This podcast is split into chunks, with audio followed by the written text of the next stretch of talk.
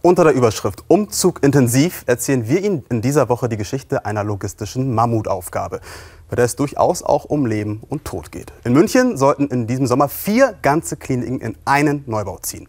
Geburtshilfe, Chirurgie, Innere Medizin und Ambulanzen der Uniklinik München, einem der größten Krankenhäuser Europas. Also einpacken, umwuchten, auspacken und das bei laufendem Betrieb.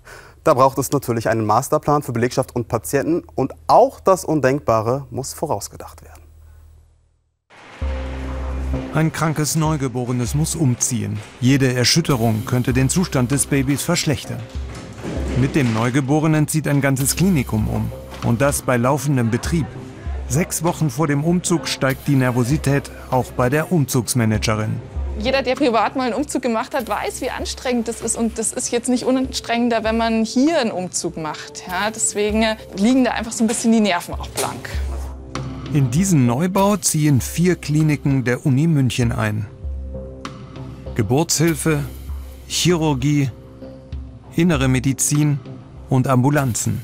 Sie sollen auf den neuesten Stand gebracht werden. Als erstes sollen die Geburtshilfe und die neugeborenen Intensivstation umziehen. Vier Wochen vor dem geplanten Termin Hebamme Berit Friedrichsohn bei einer Vorsorgeuntersuchung. Die Abläufe in der alten Klinik kennt sie in- und auswendig. Aber wie wird sie sich in der neuen Klinik zurechtfinden? Es ist einmal kalt, aber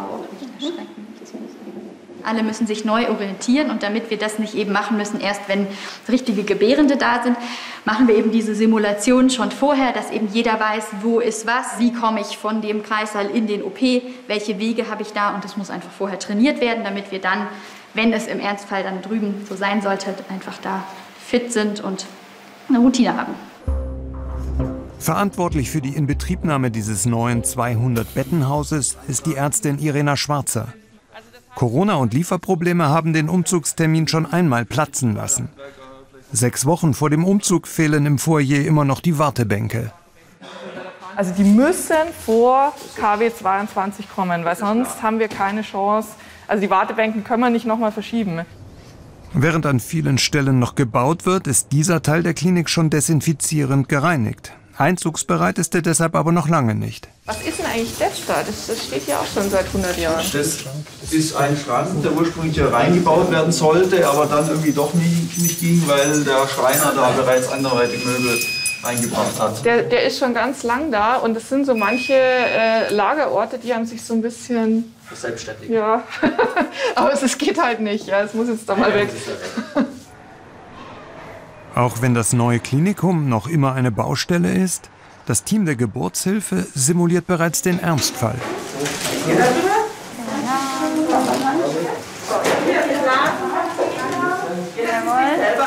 Plötzlich werden die Herztöne des Babys schwächer. Ärztinnen und Hebammen sollen das Kind per Notkaiserschnitt holen.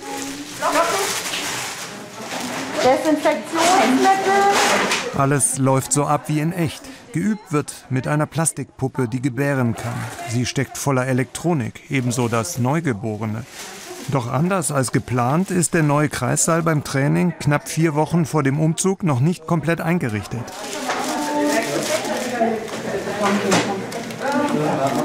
Pulsfrequenz ist unter 100, aber es wird, doch wird schneller, wird schneller, wird rosiger. Die Wärmeschublade ist noch leer. Wir haben noch keine warmen Handtücher für das Kind. Das sind natürlich alles so Handgriffe, die man gerne machen möchte, die aber einfach ähm, erst wahrscheinlich kurz davor, kurz vor dem Umzug hier eingerichtet werden. Zwei Etagen tiefer. Krisenbesprechung zwischen den Magen-Darm-Spezialisten und ihren Kollegen von der Kardiologie. Mittendrin Projektmanagerin Irena Schwarzer. Man kriegt diesen Monitor nicht dahin, wo er eigentlich hin müsste. Ja. Wir hatten ja ursprünglich damit gerechnet, dass die Anlage viel weiter hier drüben steht, sodass man, dass alle genügend Abstand zum Monitor haben. Aber ich kann nicht auf einen Monitor schauen, der praktisch so weit vor meiner Nase ist. Das, da kann ich nicht arbeiten. Ja, ja. Der Magen-Darm-Spezialist soll mit einem Gerät arbeiten, das auch die Kardiologen nutzen wollen für Herzkathetereingriffe. Jetzt braucht Irena Schwarzer die Fähigkeiten einer Mediatorin hier weiter hinten ist. Man kann nicht jeden Wunsch erfüllen, aber es gibt Dinge, da muss man einfach zuhören und das auch versuchen umzusetzen. Ergebnis der Besprechung, das Gerät wird nachgerüstet. Bis dahin wird David Ans in einem anderen Raum arbeiten. Zurück in der Frauenklinik. Berit Friedrichssohn ist seit sechs Jahren hier. Im traditionsreichen Gebäude befindet sich neben der Klinik auch die Hebammenschule. Es ist natürlich schon ein besonderer Ort mit sehr viel Geschichte, aber viele funktionale Dinge, Wege sind einfach ähm, für die heutige Zeit einfach nicht mehr praktisch. Für eine Level 1 ähm, Klinik mit einer Geburtshilfe ist es einfach ähm, auch an der Zeit, neue, moderne Räumlichkeiten zu haben. Und da ist es ein lachendes und ein weinendes Auge, mit dem wir gehen.